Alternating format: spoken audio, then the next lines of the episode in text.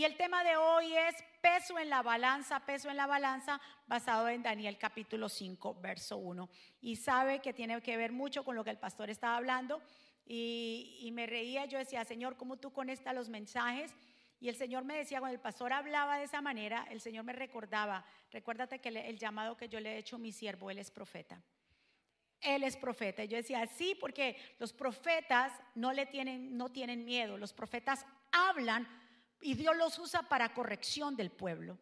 Y viendo al pastor hablando así, yo me gozaba, porque estos profetas se necesitan en el pueblo de Dios, que hablen la verdad, que digan, que descoijen lo que está abajo escondido. Los profetas hacen y ¡fuá! Le quitan la sábana, exponen. Y cuando hay profeta en la casa, es porque Dios está es porque Dios sigue corrigiendo nuestras vidas, es porque le interesamos. ¿Cuántos están de acuerdo conmigo? Así que, pastor, tremenda palabra la de hoy en día y que Dios te siga usando grandemente, mi amado. Qué privilegio ser tu esposa también. Amén. Entonces vamos a la escritura, vamos a estar leyendo en la versión TLA, dice la palabra del Señor así. El rey Belsasar hizo una gran fiesta a la que invitó a las, dice, a mil personas más importantes de su reino. ¿A cuántas invitó? Mil personas. Todos los asistentes a la fiesta bebieron mucho vino. También Belsasar bebió mucho. Y ya borracho, ¿ya qué?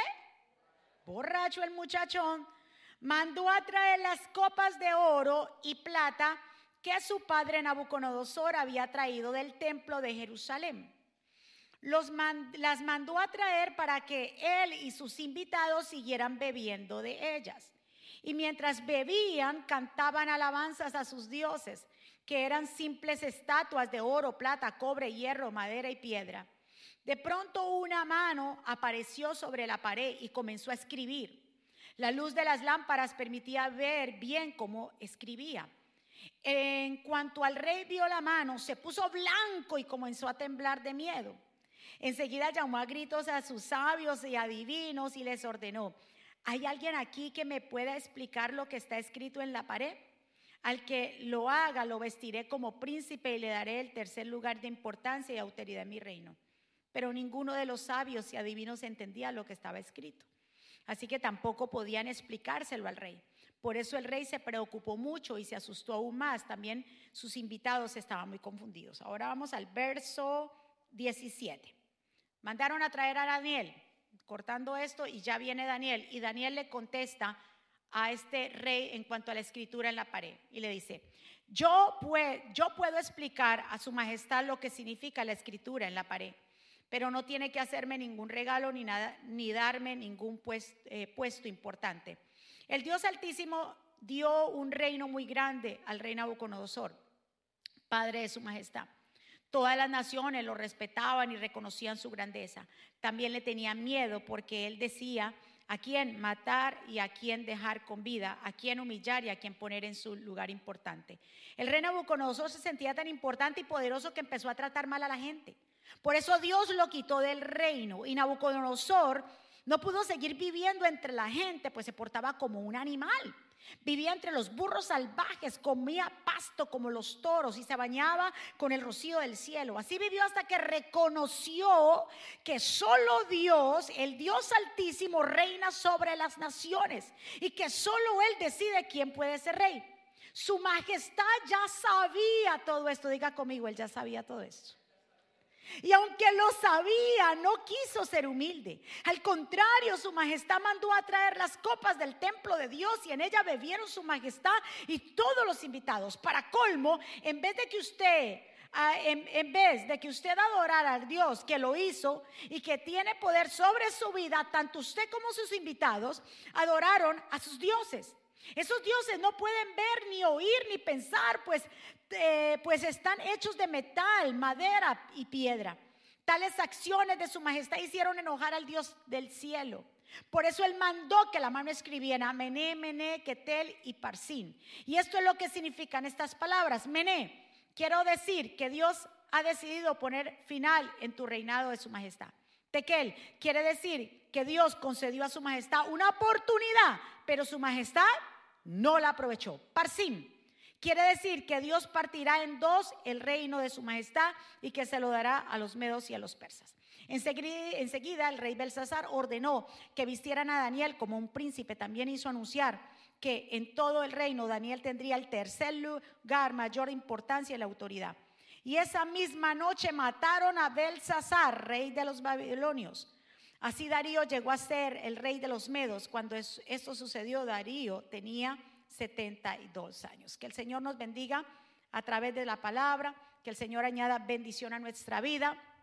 Mi Padre, aquí estamos tus hijos, hemos llegado a este lugar, las personas se conectan en diferentes países, ciudades.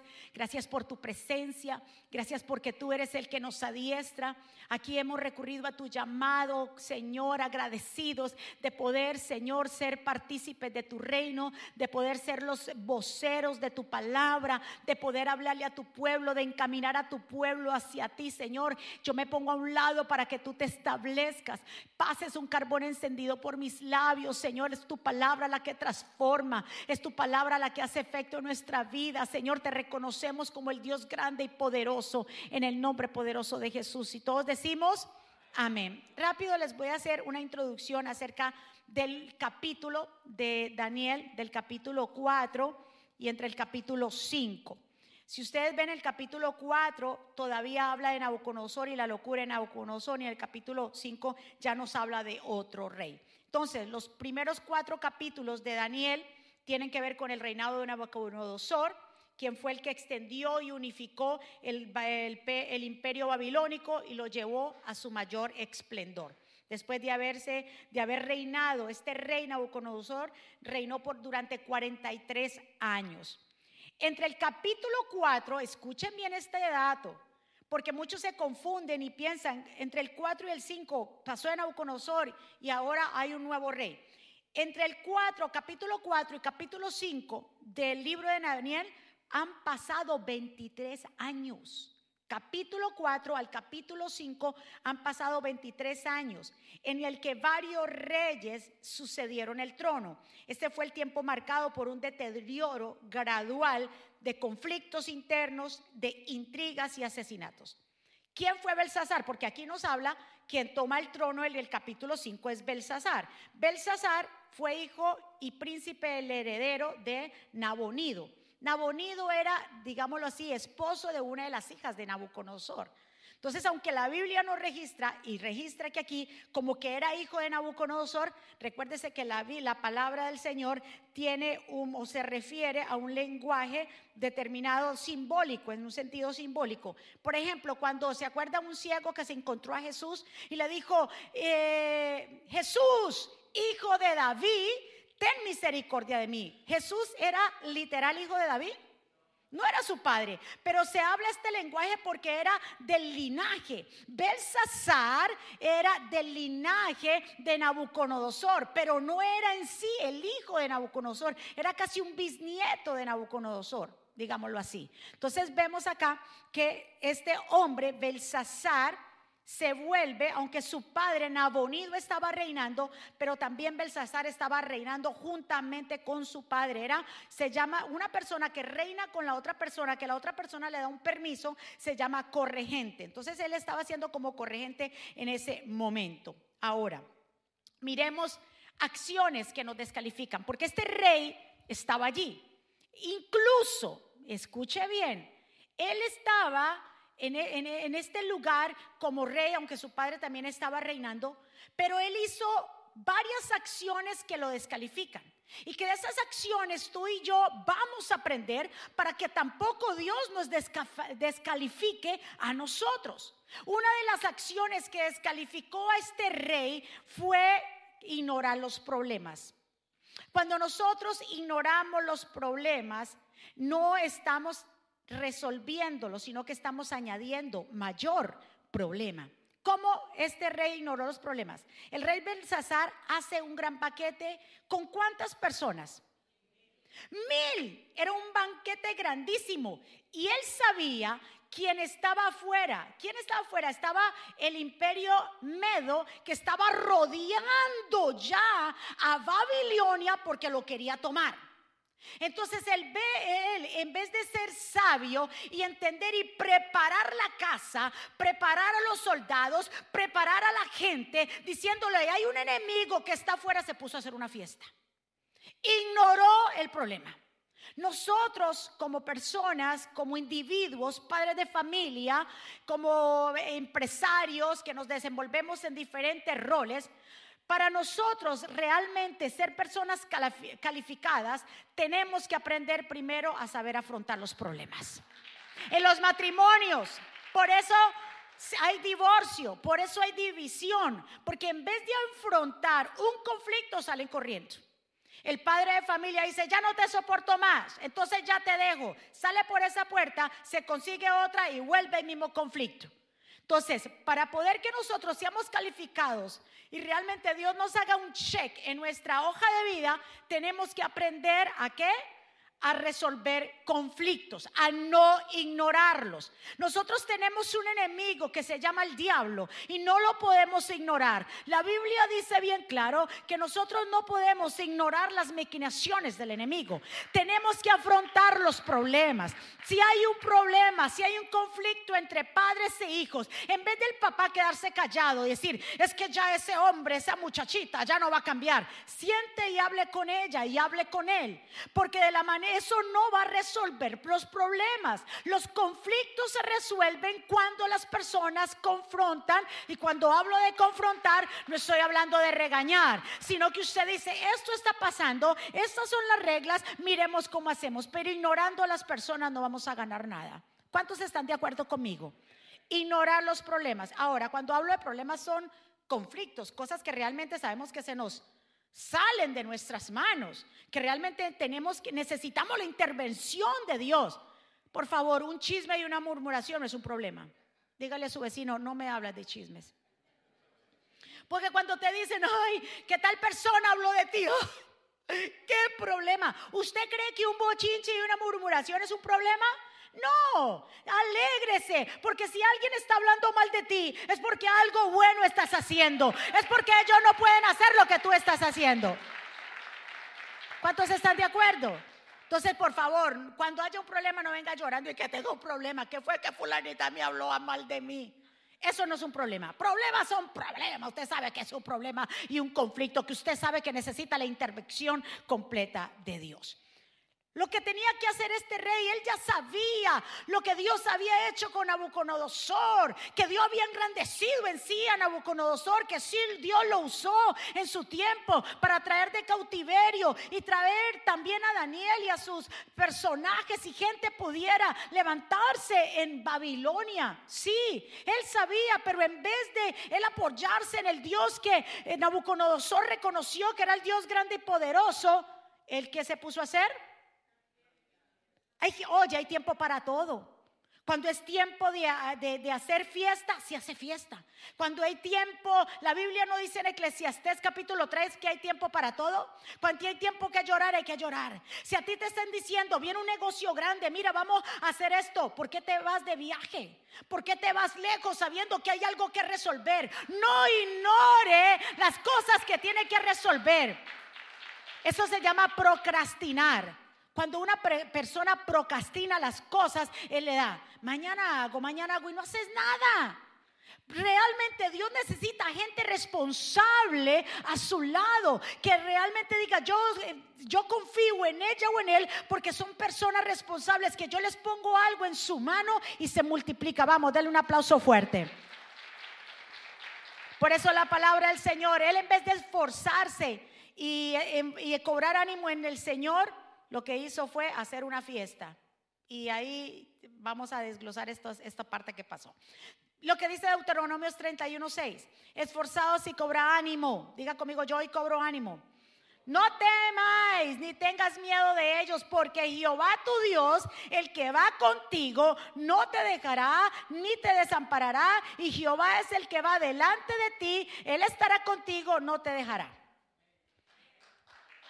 Aunque esté un ejército acampando, como decía el rey David, aunque un ejército acampe alrededor de mí, no temerá mi corazón. Aunque contra mí se, desate guerra, yo estaré y viviré confiado. Oye, había un ejército afuera de las puertas de Babilonia queriendo tomar el reino de, de Nabonido y Balsasar y este poniéndose a hacer fiesta. Diga conmigo, yo voy a alinearme. Lo segundo, que somos descalificados es la arrogancia, la gente arrogante. Miremos aquí, verso 22 lo habla. Cuando Daniel le habla a Belsasar y le dice, su majestad ya sabía todo esto. Ahorita vamos a ver qué, lo que, sabía él. Y aunque usted lo sabía, no quiso ser qué? Humilde. Al contrario, ¿qué dice ahí? Lo que fue fue orgulloso, fue altivo. Entonces, mire, la Biblia bien claro dice, en Romanos no habla 1.21. La gente sabe de Dios. La gente ha escuchado de Dios. Muchos han tenido una, en un tiempo han conocido a Dios, pero como lo dice el apóstol Pablo, habiendo conocido a Dios, no le glorificaron como a Dios, ni le dieron gracias, sino que se envanecieron en sus razonamientos, ¿verdad? Y su necio corazón fue entenebrecido. Este hombre Belsasar sabía lo que Dios había hecho con Nabucodonosor, cómo Dios había engrandecido su reino, pero en vez de reconocerlo, su corazón se enorgulleció. Aquí nosotros tenemos y sabemos del Señor y por qué los corazones siguen endurecidos? ¿Por qué no nos doblegamos al Señor? ¿Por qué no soltamos el pecado y la mentira? ¿Por qué no nos alineamos con el Dios Altísimo? ¿Por qué seguimos batallando en nuestros pensamientos? Escúchenme. No podemos engañar a Dios. Este rey teniendo la oportunidad que su reinado sea aún más glorioso que su abuelo pero no quiso, se enalteció, no buscó, se enorgulleció y con corazones orgullosos Dios no puede trabajar. A los altivos Dios los mira de lejos. Y cuando hablo altivez, no solamente cuando una persona mira a la otra persona eh, bajo sus hombros, no, la altivez tiene que ver, tiene que también va alineada con el orgullo del hombre que no se quiere someter a Dios, que no quieren, saben de Dios, Vienen a la iglesia, pero no sueltan esa relación que tienen por allá con una mujer. Con esa relación que tienen por allá con un hombre. No sueltan ese chateo que tienen con una mujer que no es la tuya. ¡Wow! ¿eh? Y, y tienen y saben de Dios, pero tienen orgullo y altivez siguen viendo pornografía, siguen haciendo lo malo, siguen, eh, siguen empeñados en hacer lo que a Dios no le agrada. Pero todo esto tiene consecuencias, mi amado hermano. Entonces, lo segundo es, lo primero, lo la acción para nosotros es descalificados, ¿cuál es? Ignorar los problemas.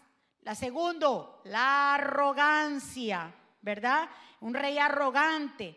La Biblia dice en Proverbios 16, 18, después del orgullo viene, ay, ay, ay. ¿Qué tenía él? Orgullo. ¿Y qué vino la caída? La caída porque esa misma noche no vinieron y poseyeron a Babilonia y lo mataron. Después del orgullo que viene, la caída. Tras la arrogancia, el fracaso. Es mejor ser humilde y vivir con los pobres que compartir riquezas con los orgullosos. Es mejor vivir con los pobres, dice Proverbios, que con los orgullosos. La gente orgullosa tiene un corazón endurecido y solamente trabaja para ellos mismos. Por eso dice aquí en Proverbios 3:5, no confíes, eh, no confía en todo el corazón con tu corazón y no en tu propia inteligencia. Belsasar pensaba que se iba a escapar. Había un ejército afuera de sus puertas, pero no le importó. Prefirió hacer fiesta con mil príncipes, ponerse borracho e ignorar las cosas. Mire, Babilonia, rapidito para hacerle un recuento aquí de, Babilonia, Babilonia, recordemos que era, que era Babilonia. Babilonia tenía una muralla, si me presentan la foto, tenía una muralla de 24 kilómetros y un ancho por el que podía circular cuatro carros. Una muralla grandísima. Y el ancho de la muralla de Babilonia podían transitar cuatro carros a la vez. Estaban con suficientes provisiones de grano, que había un canal que llevaba el agua del río Éfrote atravesando la ciudad. Era una ciudad fructífera. Eso lo había levantado el rey Nabucodonosor en los años que él estuvo. Y realmente, aunque tenían todo eso, había un, enemigo atrás de ellos, a, las afueras. Si Belsasar se hubiera rendido ante Dios, Dios no hubiera peleado por él. Si Belsasar hubiera clamado a Dios y en vez de enorgullecerse, teniendo la información, diga conmigo, yo tengo la información. Óyeme, con todo lo que el pastor habló aquí, nosotros tenemos mucha información. El que no quiera escuchar es porque es un necio y un... No, eso no. No, eso no lo voy a decir. Es un necio con toda la información, con todo lo que tenemos de la palabra, más aún seguimos aferrados, arraigados a hacer lo malo, hay un problema. Hay un problema. Belsasar podía haber clamado a Dios, pero no lo hizo. Su corazón se enorgulleció. Y así era Babilonia. Número tres, ya para que terminar esta parte. Falta de dominio propio, lo que el pastor habló.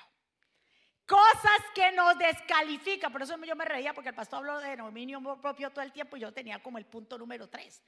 Falta de dominio propio. ¿Por qué?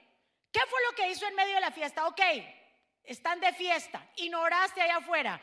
Porque no era una fiesta cualquiera, era una fiesta religiosa porque se pusieron a adorar a otros dioses. Mm, ¿Sí lo pudimos entender? No era una fiesta de aquí bachateo y vaina, no. No, era una fiesta religiosa de adorar a otros dioses, tenía una connotación de adorar a otros dioses. Entonces, dice que Belsasar, el verso 2, con el gusto, dice, con el gusto del vino. O sea, el tipo se emborrachó. ¿Ve? Y ustedes saben que la gente que se emborracha termina diciendo necedades. ¡Ay, Señor bendito Dios! Por si acaso. Termina diciendo, aunque dicen que, los niños y los borrachos dicen la verdad. Ay, los borrachos dicen necedades, se ponen todos melancólicos, mami, yo a usted la amo. Lo que no pueden decir en sano juicio, babosean cuando están borrachos.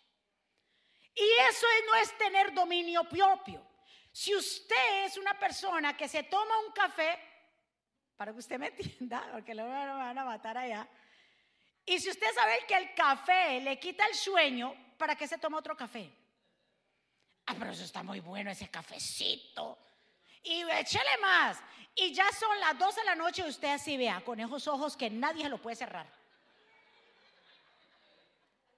Eso no es tener dominio propio, ¿ok? Ese tipo hizo la fiesta, ignoró. Si te tomaste una copa, rey, porque era rey, te la podías tomar, ¿por qué te emborrachaste? ¿Por qué llegaste ahí? ¿Por qué la gente no tiene dominio propio? ¿Por qué no se pueden dominar? La persona que no tiene dominio propio es como, como mil caballos sin, sin freno. Y dejan de, y, lo que pasa es esto, y al no tener dominio propio podemos caer, no podemos, no, se cae en pecado en cuanto a esto. ¿Sabe qué significa dominio propio? Cuando tú controlas tus pensamientos, sentimientos y acciones en lugar que ellos te controlen a ti. Eso es dominio propio. Cuando tú controlas qué? Tus pensamientos. Cuando tú sabes que ellos no te pueden controlar a ti, que como decía el pastor, si alguien te invitó a, ¿por qué tú no tienes dominio propio? Decir, no. Pero eso me dio risa porque yo escuchaba gente que me ha dicho un pastor, vea, y esta persona vino y me, me sonsacó. Y yo, ¿para dónde? Y entonces me cuentan la historia y usted viera. Y entonces, pero yo le dije, es que yo, óigame esto.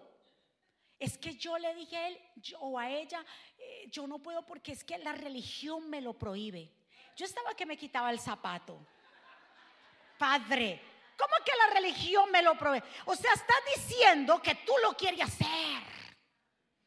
Pero que es que la, no meta la religión, no meta Dios.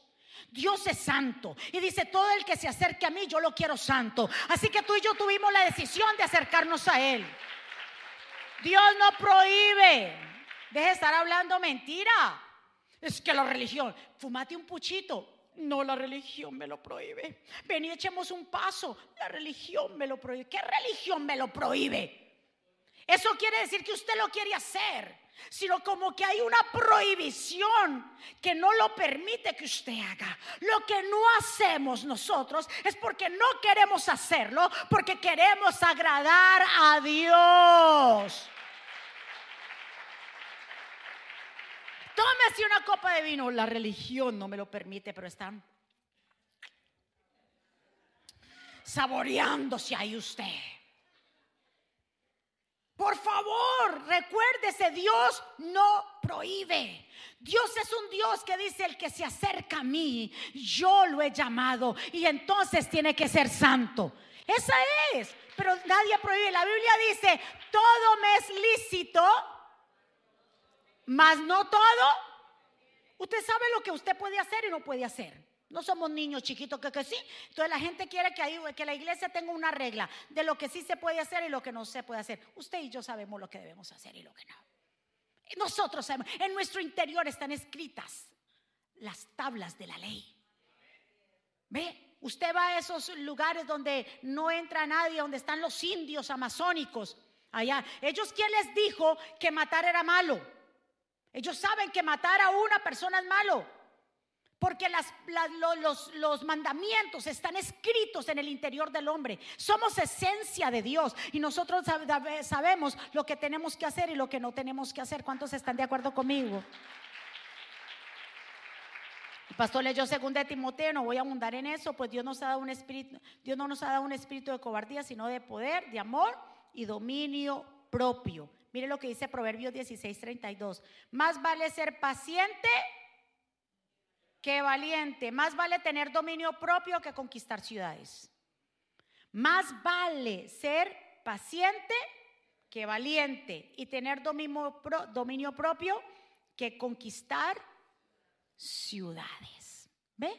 ¿Qué me gano yo con conquistar ciudades si yo mismo no me puedo controlar. Si usted no se puede controlar usted mismo, usted es un problema donde quiera que vaya, porque siempre vas a meter la pata. No puedes estar en una reunión porque no te controlas, habla lo que no tienes que hablar. Cuando está en un lugar, lo sacan de allí o lo ponen o lo tildan de necio porque no eres capaz de controlarte.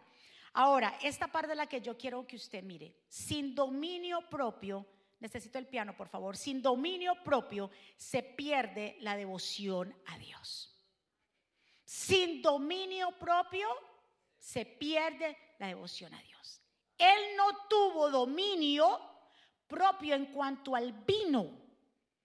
¿Y qué pasó cuando estaban en la plena borrachera? Póngale cuidado a esto. ¿Qué pasó cuando estaban en la plena borrachera? mandó a traer las copas sagradas del templo de Jehová. Las trajeron donde estaban todos aquellos borrachos. Bebieron vino en ellas. Y luego, con sus copas de vino, comenzaron a adorar a dioses de oro, plata y bronce. Entonces, cuando no hay dominio propio, ¿se pierde qué? Porque si yo no me puedo controlar, soy presa fácil para el diablo. Yo no sé con quién yo hablo aquí. Cuando yo no me puedo controlar, el enemigo lo sabe. Que fue, me lo puso en el corazón. El diablo pone cosas también. Y estaban en medio de todo eso sin tener dominio propio, las cosas sagradas del Señor. Y ahí es donde realmente, no entro en esto más, de pronto más adelante se los hablo, pero ahí donde viene el mismo Señor y comienza a escribir en la pared. Empieza a escribir en la pared, dice en el verso 5, en aquella misma hora aparecieron los dedos de una mano del hombre que se escribía delante del candelero sobre el candelero de la pared del palacio real. Y el rey veía que la mano escribía. Entonces el rey, que ahora, oye, pero Ahí yo creo que se le fue la borrachera. Esa gente que le pega un susto. El rey entonces palideció y sus pensamientos lo perturbaron y se debilitaron sus lomos y sus rodillas se daban una con la otra. Que, como una rodilla como con la otra. Muerto de miedo. Ahora sí. Y empieza esa mano a escribir. Y el rey gritó alta voz que hicieran venir magos, caldeos, adivinos. Y dijo el rey a los sabios de Babilonia, cualquiera que lea esta escritura me muestre su interpretación. Será vestido de púrpura y un collar de oro llevará en su cuello. Y será el tercer el Señor en el reino. Trajeron a todo esto y nadie pudo leer el texto, lo dice ahí bien claro, verso 8, no pudieron leer la inscripción de la mano del dedo de Dios. Puede ser que haya sido escrito en otro idioma, pero aunque haya escrito en un idioma que ellos de pronto pudieran entender, tampoco iban a interpretar este significado que venía de parte del Señor, un significado profético. Porque cuántos saben que los secretos Dios se los revela solamente a sus hijos. Dele un aplauso fuerte. Como dice el Señor, yo destruiré la sabiduría de los sabios. 1 Corintios 1:20, como está escrito. Destruiré la sabiduría de los sabios y confundiré el entendimiento de los inteligentes. Ahí habían sabios, magos y nadie pudo descifrar lo que Dios había escrito. Hay cosas, escucha muy bien, lo que Dios dice a su pueblo solamente lo pueden discernir los que tengan el corazón correcto. Los que tengan el corazón para Dios va a decir, yo recibo esa palabra, yo entendí lo que el Espíritu me estaba diciendo y yo quiero cambiar, porque esa palabra fue revelada, porque no todo el mundo, escúcheme pueblo, no todo el mundo puede entender la escritura de Dios, no todo el mundo puede captar el mensaje de Dios, no todo el mundo puede recibir el mensaje de Dios. ¡Uh! ¡Aleluya! Al Dios que le servimos es un Dios poderoso, sabio. ¿Y quién podrá en contra de él? Dice, yo destruiré la sabiduría de los sabios o confundiré el entendimiento de los inteligentes. ¿En qué queda el filósofo? ¿Cómo queda el experto en la escritura? ¿Dónde está el intelectual que discute sobre asuntos de este, de, este mundo? Dios ha convertido en tontería la sabiduría de este mundo. Escuche muy bien. Ya habían pasado casi 70 años porque ya se había muerto Nabucodonosor. Y a Daniel lo llevaron jovencito. Daniel entonces para cuando estuvo a Belsasar, Daniel cómo estaría? Ya viejo. 90 por ahí años. Pero se mantuvo fiel a Dios. Yo no sé con quién yo hablo. Tanto así que la reina le dijo, hay un hombre que cuando tu papá necesitaba que le interpretaran esos sueños, hay un hombre que todavía está en Babilonia, que es el único, él es el que puede descifrar, es el único que puede descifrar los sueños, el único que puede interpretar lo que Dios puso ahí. Todavía está Daniel entre nosotros. Daniel se mantuvo firme. Yo no sé con quién yo hablo.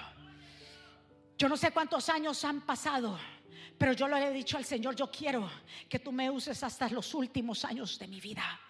Yo quiero que tú me uses ahí. Daniel ya tenía tal vez 80, 90 años, pero todavía seguía firme, todavía seguía alineado, todavía seguía sirviéndole a Dios Todopoderoso. Traen a Daniel de enfrente de todos. Y ahí es donde Daniel dicta la sentencia. Y cuando el rey le dice, te, voy a, te vamos a vestir de vestidos de tanto, que sabe que le dice Daniel, no, no me interesa que usted me vista de todo eso, no me interesa que usted me haga esos regalos, porque Daniel no estaba por regalos, Daniel sabía que era Dios el que lo estaba usando, cuando tú sabes que Dios es el que usa tu vida, que nosotros nada podemos hacer. Entonces nosotros no nos dejamos sobornar, ni tampoco estamos esperando regalos de nadie porque la palabra tiene que ir tal cual. Daniel tenía que decir la palabra tal cual. ¿Qué me importa que me pongan a mí el tercero? Decía Daniel entre todos, no me interesa. Y ahí en el 5.17 recordándole lo que se acuerda que Daniel le dijo, tú sabiendo todas estas cosas, Belsasar, y se enorgulleció tu corazón, ¿se acuerda? ¿Qué fue lo que Belsasar sabía? Mire, el Dios Altísimo dio un reinado muy grande a Nabucodonosor, padre de su majestad. Todas las naciones lo respetaban y reconocían su grandeza. También le tenían miedo porque él decía a quién decidía a quién matar o a quién dejar con vida, a quién humillar y a quién poner en su lugar importante. El rey Nabucodonosor se sentía tan importante y poderoso que empezó a tratar mal a la gente y por eso Dios lo quitó del reino. Dios es el que quita y que pone reyes. Dios pesa, escucha muy bien. ¿Cuántas palabras en cuántas palabras realmente Dios le dio juicio a este rey Balsasar. En tres, pero como repitió una de ellas, en cuatro. Le dijo, mené, mené, tekel parsim. Mené quiere decir que Dios ha decidido poner final a tu a su majestad. Daniel tuvo miedo y le tembló las piernas para hablar esto. A los profetas, a los siervos de Dios, a los pastores puestos por Dios no nos tiembla las rodillas, ni al hablar cuando hay que hablarle al pueblo. Porque no es el llamado no de Él y lo que viene de Él jamás se tendrá miedo para corregir al pueblo. El, padre que ama a sus hijos lo corrige. Y le dijo, Dios ha decidido poner final a tu reinado.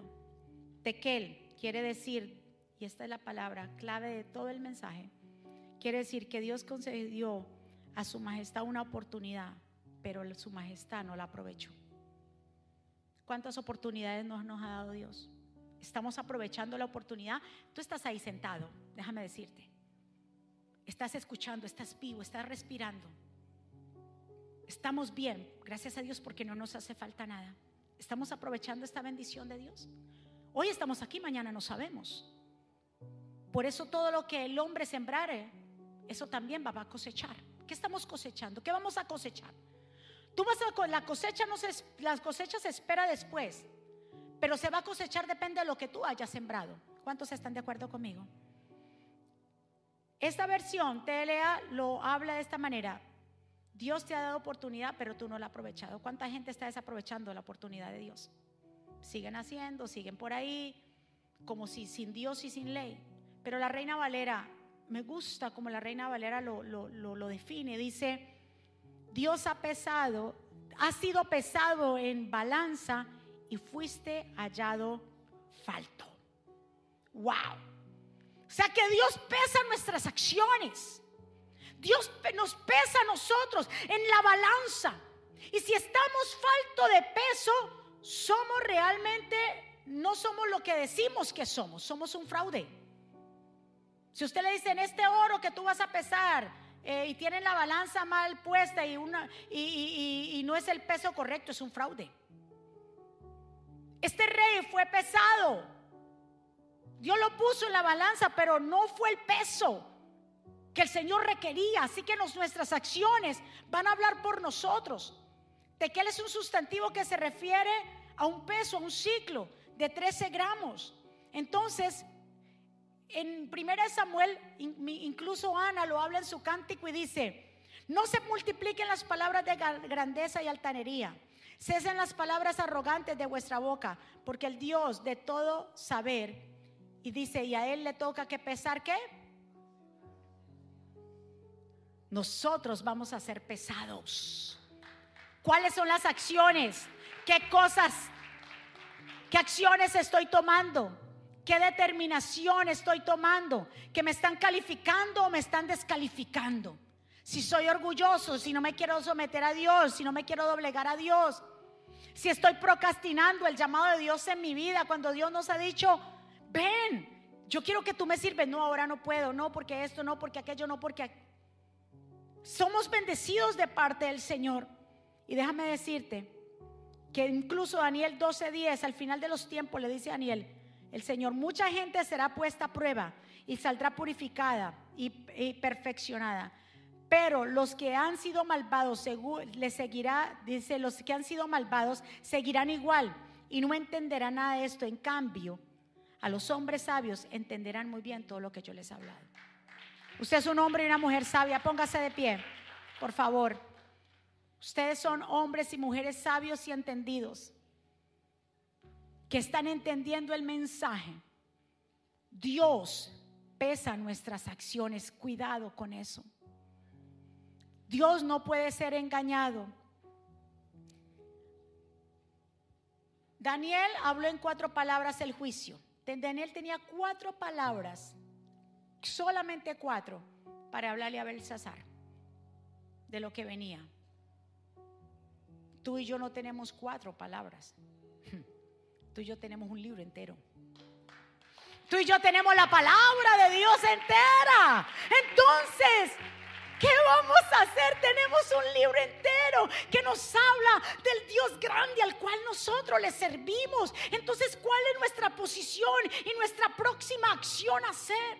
Porque no puede ser que palabra viene y palabra va y no haya un cambio en nuestra vida, no haya un compromiso en nuestra vida.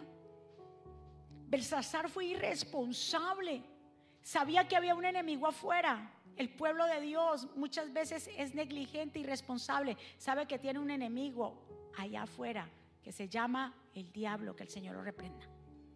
Que anda como león, rugiente buscando. No, y ustedes se lo saben, ¿verdad? Qué lindo. Todos no lo sabemos. Pero ¿cuál es el cambio para yo saber que hay uno que está allá esperándome? que usted lo piensa que es con, con cola y con cachos.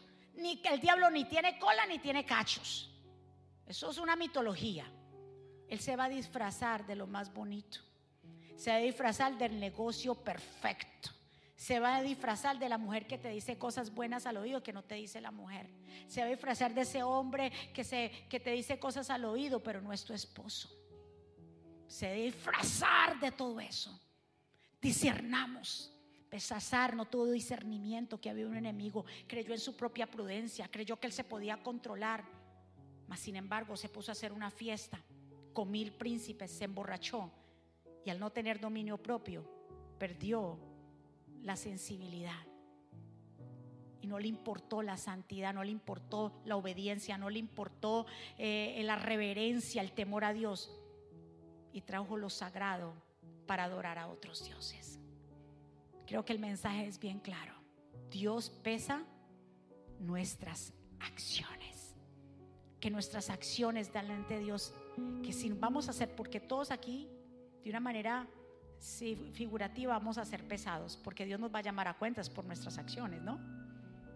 Imagínense si una pesa y al final de los tiempos, cuando ya esto el Señor decía acabar, todos vamos a tener que rendir cuentas al Dios Altísimo. Aquí nadie se va a esconder debajo de una mesa todos vamos a tener que encararnos con el Dios grande, con el soberano, desde el más pequeño hasta el más grande. Y ahí es donde Dios va a tomar acción. Y yo no quiero que cuando Dios me pese y cuando Dios me llame, sea yo realmente hallada falta de peso. Que el Señor me diga y nos diga a cada uno de nosotros, bien, siervo fiel, en lo poco fuiste fiel, en lo mucho te pondré, entra el gozo de tu Señor. Dele un aplauso fuerte. Levante su mano hacia el cielo. Levante su mano y adore al Señor ahí donde usted está. Vamos. mantenernos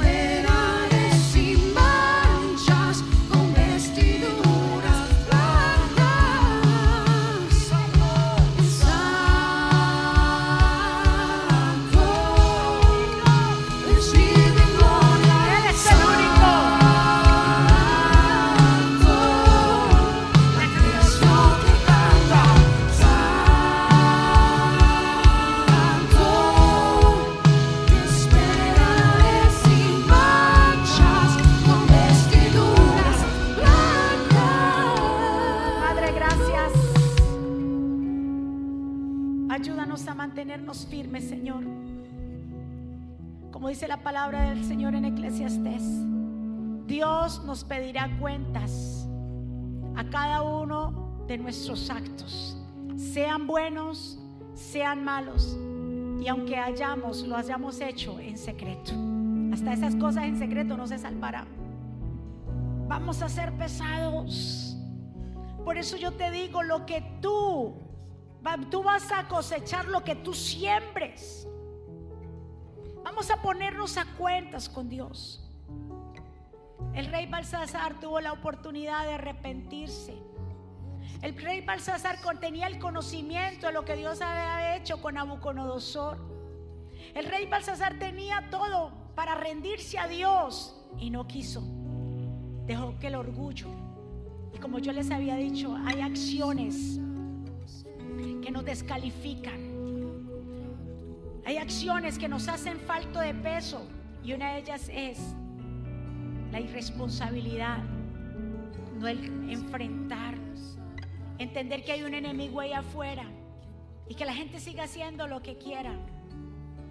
Lo segundo es el orgullo y la altivez del hombre, de no rendirse ante Dios, sabiendo que al Dios que le servimos es grande. Hemos visto cosas maravillosas en nuestras familias. Hemos visto cómo Dios ha salvado a nuestra familia, a nuestros hijos, cómo Dios a muchos nos ha salvado de la muerte, pero seguimos insistiendo porque somos duros de servir y no queremos doblegarnos ante el Señor. Ahí donde tú estás, yo te invito que en esta mañana, sea alguien aquí, alguien allá, que quiera recibir al Señor, que quiera hacer una oración de fe, que le diga, Señor, yo te necesito y yo no quiero que tú me halles falto de peso. Quiero alinearme contigo, quiero tener dominio propio, quiero que tú me enseñes, Señor. Queremos orar por ti.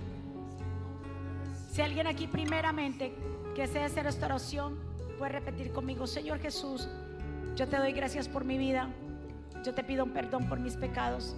Yo te recibo como mi Señor y suficiente Salvador. Te pido perdón. Enséñame, reconozco que soy pecador, necesito de ti. Reconozco que tú eres el Mesías, el Hijo del Dios viviente. Te entrego mi vida y mi corazón, te entrego todo a ti. Escribe mi nombre en el libro de la vida. Quiero orar ahora por el pueblo del Señor, ahí donde usted está, levante sus manos. Padre, oro por tu pueblo que ha llegado aquí. Yo sé que es un pueblo entendido, el pueblo que también nos está viendo a través de los medios. Oro para que tú le sigas dando fortaleza. Señor, que todo espíritu de orgullo se rompa en el nombre de Jesús. Que todo espíritu de altivez, Señor, sea derribado en el nombre de Jesús.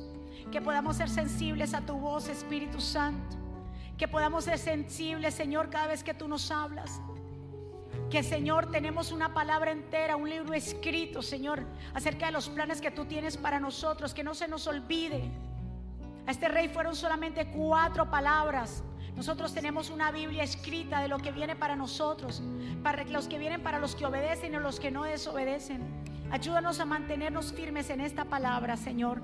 Oro por tu pueblo para que pongas un cerco de protección alrededor de ellos, Señor y que nos dobleguemos cada día más a ti.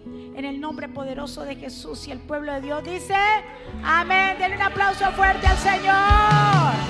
Vamos, quien vive.